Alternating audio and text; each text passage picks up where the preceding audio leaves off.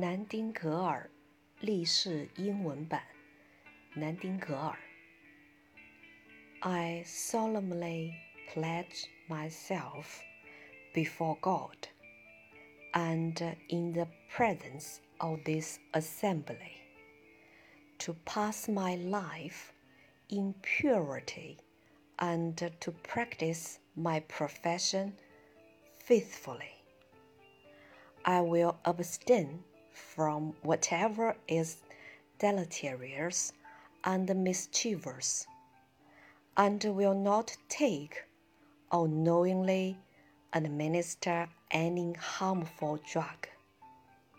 I will do all in my power to maintain and elevate the standard of my profession, and will hold in confidence all personal matters committed to my keeping, and all family affairs coming to my knowledge in the practice of my calling.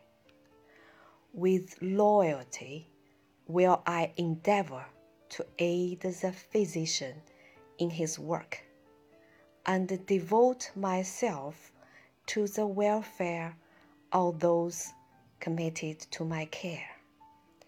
The Florence Nightingale Pledge.